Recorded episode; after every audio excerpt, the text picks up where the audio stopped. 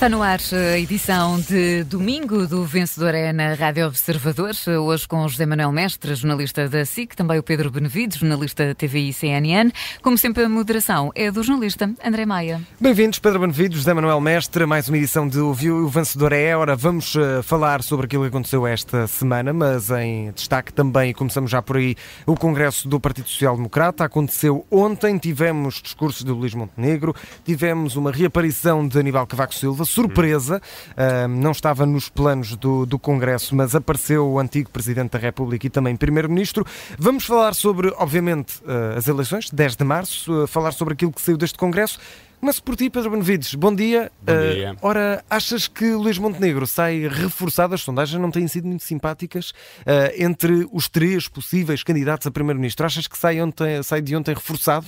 Dessa corrida? Eu acho que sai reforçado, não quer dizer que vá alterar as sondagens, mas claramente Luís Montenegro precisava deste momento de apoteose, de partido todo à volta do líder, uhum. Eh, precisava de se afirmar como líder. Aliás, ele próprio uh, teve uma frase durante os seus discursos onde admitia que eventualmente até agora não tinha estado à altura das expectativas do, do partido e eventualmente dos eleitores. Uma é a culpa. Exatamente, e portanto eu acho que desse ponto de vista o Congresso correu-lhe muito bem. Era preciso mostrar que o PSD estava unido. Eles tiveram a sorte de ter este Congresso estatutário marcado eh, eh, para a situação em que nos encontramos de crise política e acho que desse ponto de vista o PSD e o Luís Montenegro aproveitou bem o palco que queria ter e toda a atenção mediática que iria ter, com esse bónus, por exemplo, de ter tido até uh, Cavaco Silva a aparecer no Congresso. Claro que era uma surpresa que já estava planeada uh, e foi guardada em segredo para ter claro. o máximo efeito possível, mas teve esse efeito. Cavaco Silva teve lá pouco tempo, mas foi o suficiente para mostrar e, sobretudo, para falar para um certo eleitorado do PSD que eventualmente se afastou do PSD e não só, porque também houve ali algumas, uh, algumas tentativas de flerte com o uh, eleitorado do PS e eu acho que Cavaco Silva funciona bem para, esse, uh, para esses eleitores do centro. Portanto, eu diria que desse ponto de vista, o Congresso do PSD correu exatamente como tinha de correr a, a Luís Montenegro, até a ausência de Pedro Passos Coelho, que foi bastante notada, acho que serviu a favor de Montenegro, porque se Cavaco Silva, eh, a presença de Cavaco Silva foi uma das notícias do dia, se lá tivesse estado Pedro Passos Coelho, eu acho que corria o risco Luís Montenegro de ser ofuscado pelo, um, um dos anteriores líderes do PSD e, portanto, eh, eu acho que até desse ponto de vista as coisas lhe correram bem. Ora, José Manuel Mestre, concordas aqui com o Pedro Benevides? Achas que um, Luís Montenegro acaba por sair daqui na corrida, já não, já não parte naquelas pistas, eh, na, na, nas provas de atletismo, já não parte nas pistas que começam mais atrás, já, já parte ali em igualdade. Achas que Luís Montenegro consegue ganhar aqui uns metros para essa corrida? Eu concordo com, assim por baixo, tudo o que disse o Pedro. Se parte uh, atrasado ou adiantado, temos que, que esperar. Uh, agora que ele deu um passo grande para uh, partir em igualdade, deu. o tempo dirá. Ele percebeu uma realidade.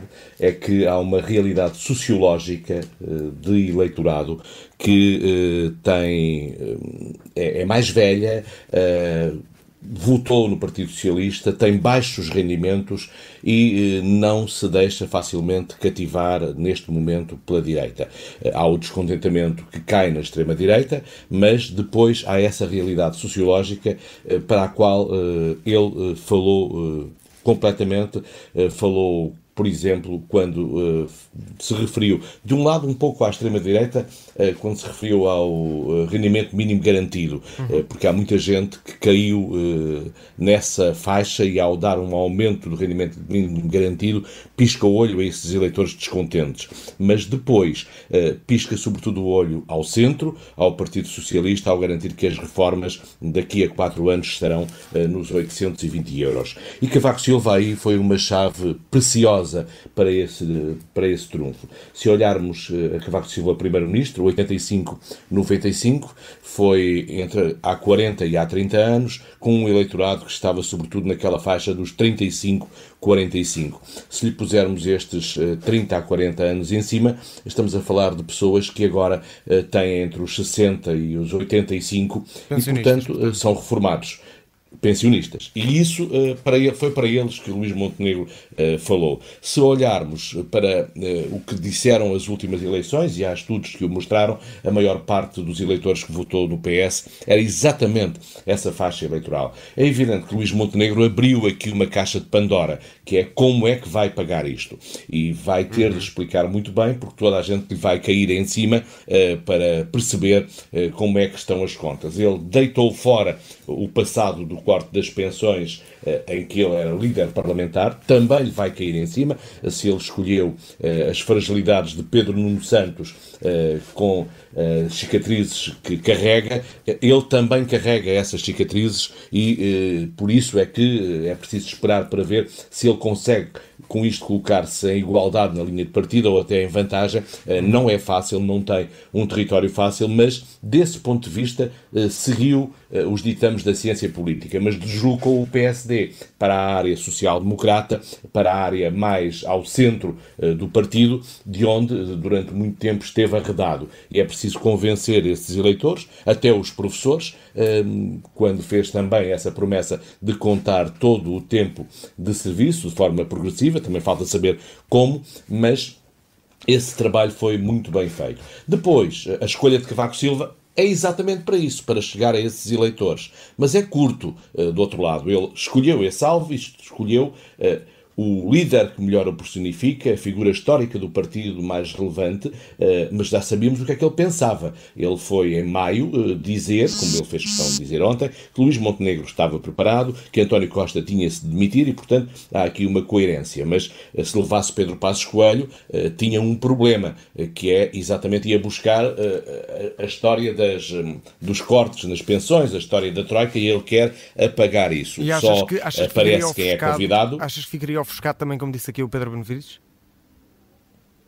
Uh, ficaria, mas sobretudo uh, ficaria ofuscado, ofuscaria Cavaco, iria buscar coisas que são desagradáveis e eu acho que ele não o convidou uh, porque isso Ia não, era, a narrativa. não era bom. Ficou-se pelo rigor de Manuela Ferreira Leite e Cavaco Silva, mas os outros líderes não estiveram. E se formos olhar aos rostos também do partido, tivemos Miguel Poiado Maduro, tivemos José Pedro Aguiar Branco, mas não tivemos muito mais.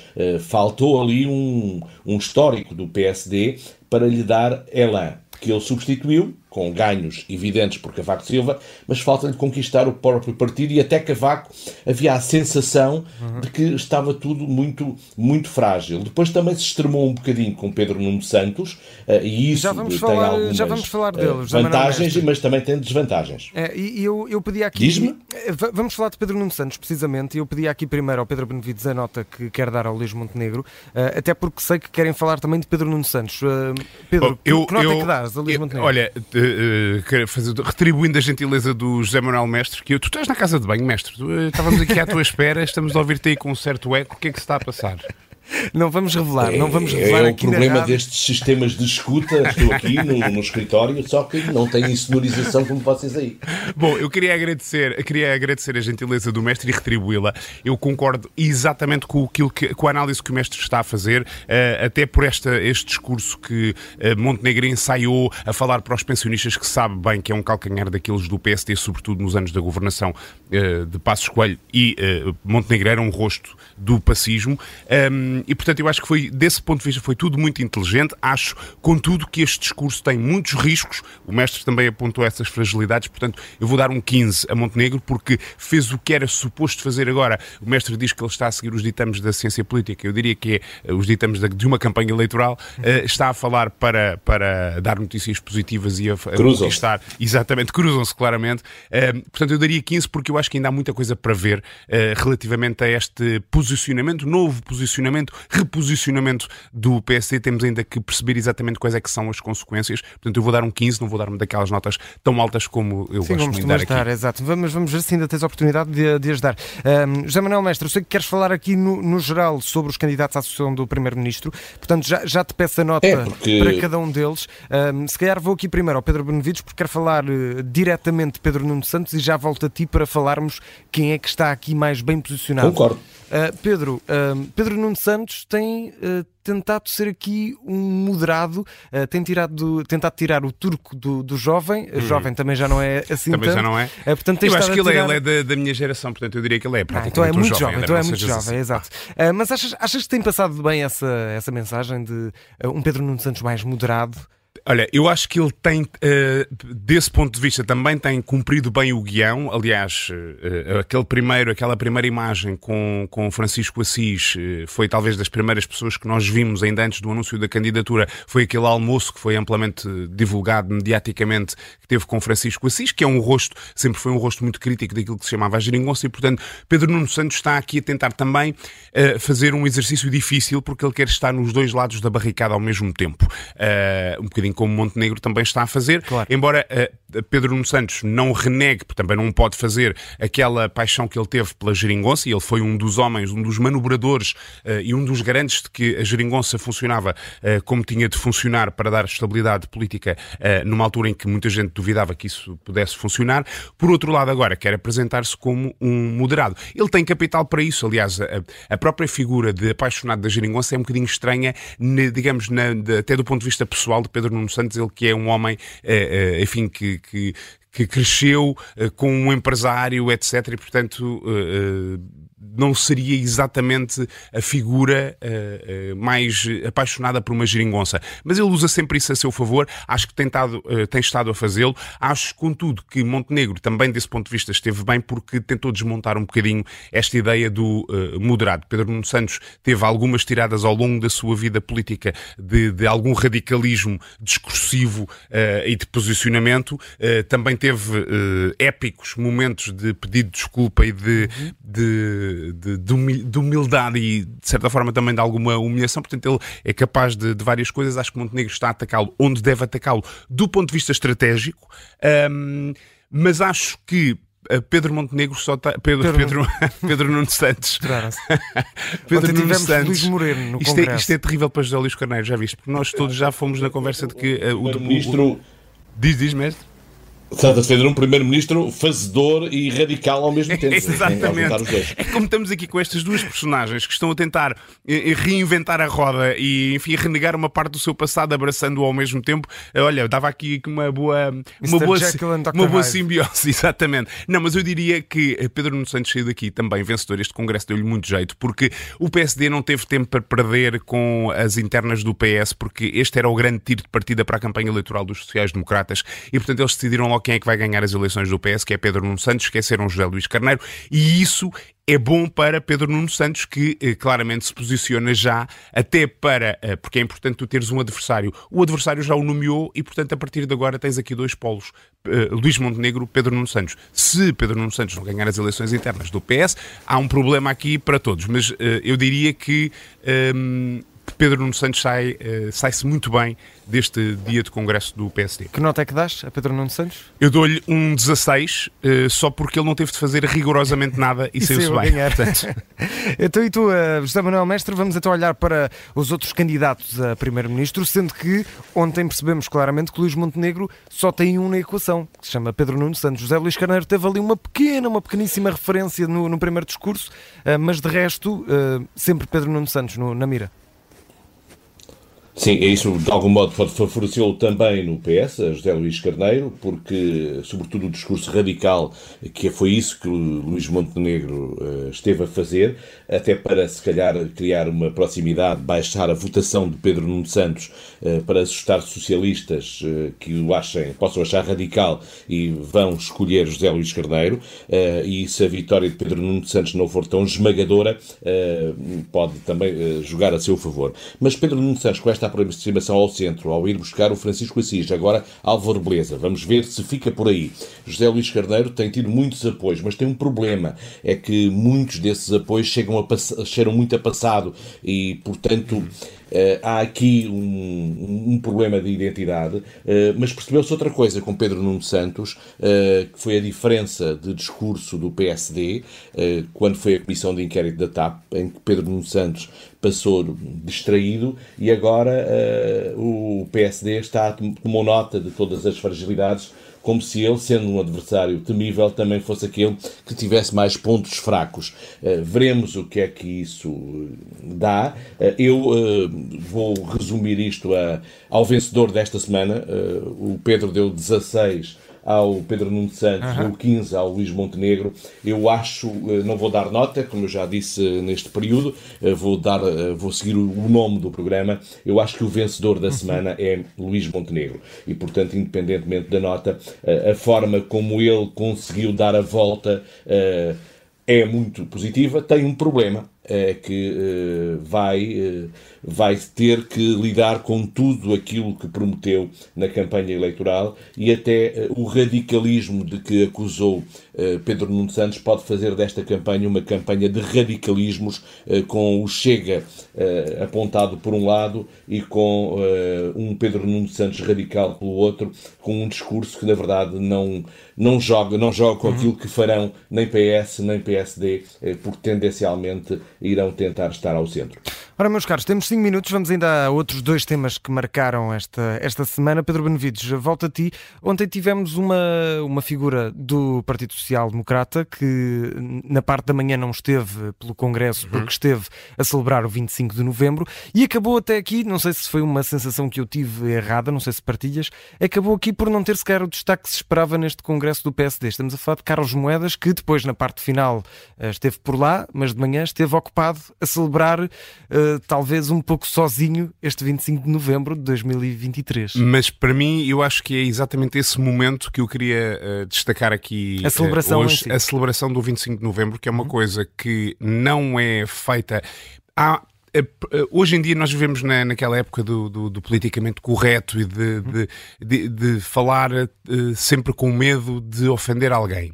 E Portugal uh, eu acho que devia reclamar o mérito de ter sido o inventor do politicamente correto logo desde a da Revolução de Abril, porque houve determinados assuntos que pura e simplesmente Uh, se deixaram de falar, passaram a ser uh, tabu ou criou-se sobre eles uma versão oficial e definitiva e uh, é um bocadinho como no, no Harry Potter aquele que, que, não se menciona. e eu acho que Carlos Moedas fez uma coisa que eu acho que é positiva, mesmo que mereça discussão, mereça polémica, mereça que haja uma reflexão, mereça que haja uh, várias visões sobre o mesmo acontecimento. Mas efetivamente. Enquanto que o 25 de Abril é uma data consensual, uh, de certa forma, uh, há sempre uma tentativa da esquerda de capturar essa data para si própria, mas é uma data consensual, o 25 de Novembro nunca o foi. E como não era consensual, pura e simplesmente passava-se por cima dele. E eu acho que é uh, relevante e significativo, e por isso é que eu quis trazer esse tema aqui, que tenha havido um político com responsabilidades, com uma visibilidade grande e com responsabilidades políticas importantes, porque é o presidente da, da, Câmara, da, de Lisboa. Da, da Câmara de Lisboa, que eh, tenha trazido esse tema para a agenda. Claro que ele não o faz inocentemente, claro que ele também tem procura tirar ganhos políticos disso, mas eu acho que é fundamental que um país um, olhe para a sua história e conviva com a sua história. Nós somos provavelmente dos países. Sim, nós somos provavelmente dos países que mais dificuldades têm em lidar com o seu passado. E eu não estou a falar uh, de questões que agora também voltaram a se para cima da agenda, como a escravatura, uh, o colonialismo. Não é isso que eu estou a falar. O que eu estou a falar, por exemplo, é de coisas tão recentes como uma guerra colonial que houve há pouco tempo. Nós olhamos para países como os Estados Unidos, por exemplo, que de certa forma, faz o exorcismo do seu passado sob várias formas, até na cultura popular. Em Portugal, os assuntos não são falados. E, e o 25 de novembro precisava de ser falado, precisa de ser debatido, precisa de encontrar o seu verdadeiro lugar na história democrática de Portugal e acho que Carlos Moedas contribuiu para isso ao fazer isso. Portanto, eu vou-lhe dar uh, uma boa nota aqui, vou-lhe dar um, um, um 17 uh, a Carlos Moedas. Um 17 para Carlos Moedas. José Manuel Mestre, fecho contigo. Será que a Procuradora-Geral da República merece uma boa nota também pela forma, vamos dizer, uh, criativa com que deu explicações quanto a esta crise política e quanto àquele parágrafo mítico que se tem muito falado, estamos a falar de uh, uma, no fundo, uma flash interview em que deu uh, aqui alguns esclarecimentos, até tinha pano de fundo e tudo, só faltava os patrocinadores Terá esclarecimentos? Lá, lá atrás. Essa é a dúvida. Sim, essa é a primeira dúvida. Achas que foram esclarecedores os esclarecimentos da Procuradora? Eu acho que ela é a vencedora da semana eh, e até é mais vencedora do que Luís Montenegro. Uhum. Mas aqui é, é uma ironia Eh, eu dei 20 ao Ministério Público pela sua manifestação de independência e com muita seriedade eh, há 15 dias, eh, estivemos aí. Tu achavas até que eu estava a ironizar, Pedro, mas agora, agora é a ironia, mas ela é a vencedora da semana, achando que o Ministério Público é o maior e que ninguém, a sua independência lhe permite agir à margem de tudo. E deixa-me já aqui fazer uma declaração, acho que o que Augusto Santos Silva, por exemplo, está a fazer com críticas sucessivas ao Ministério Público, uhum. o Partido Socialista é quem não pode falar.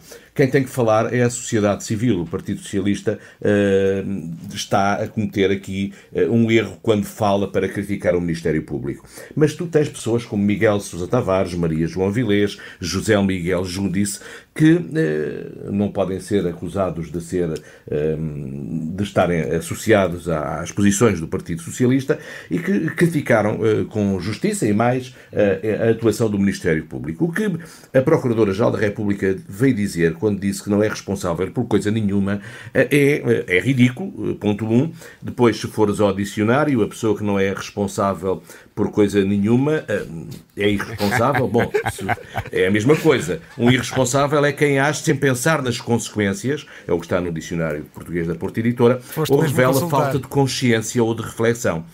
É isso claramente que ela revela com estas palavras. Eh, e imagina que Luís Montenegro agora, eh, de repente, ganhava as eleições, era primeiro-ministro e ao fim de, de umas semanas alguém invocava o seu nome e a sua autoridade como primeiro-ministro para tentar desbloquear procedimentos. Isso é o que está no tal parágrafo. E era aberto o inquérito e a Procuradora-Geral da República, que diz que é um aberto, aberto inquérito por este por este nada, tem uh, o descaramento e o desplante de dizer que não é responsável por coisa nenhuma quando escreveu lá esse parágrafo, como se uh, o que ela faz e o que ela diz e o que ela escreve não tivesse peso nenhum. Obviamente que qualquer primeiro-ministro responsável, uh, e não vamos falar aqui do passado, nem de quem gosta, nem quem não gosta, fica completamente minada a sua confiança. E o Ministério Público ou tem provas e mostra-as, porque não estamos a falar de de coisas irrelevantes, ou então não age como se não fosse responsável por coisa nenhuma e ainda por cima põe processos a quem acha eh, que este não é o caminho. Estamos em muito mau caminho se o Ministério Público pensa que esta é a sua independência e se Lucília Gago pensa que esta é a sua independência. Podemos imaginar isto para qualquer outro líder político, gosta ou não, eh, é, já dei, é, é a vencedora Olha, eu dou eu, desculpa é, lá, mestre, dou-te um 20 porque acho que merece essa tua argumentação e eu assino integralmente por baixo.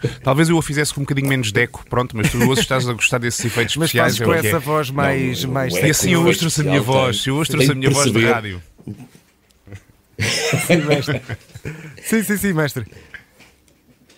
Não, é, é, exatamente isso. Mas ela, a nota dela é obviamente muito negativa, mas quando eu digo que ela é a vencedora da semana é porque ela age como se fosse uh, estivesse acima de tudo. O Ministério Público não está acima de tudo e ao fazer, ao agir desta maneira, está a pôr em causa a democracia de uma forma muito séria e só serve os interesses daqueles que querem destruir a democracia.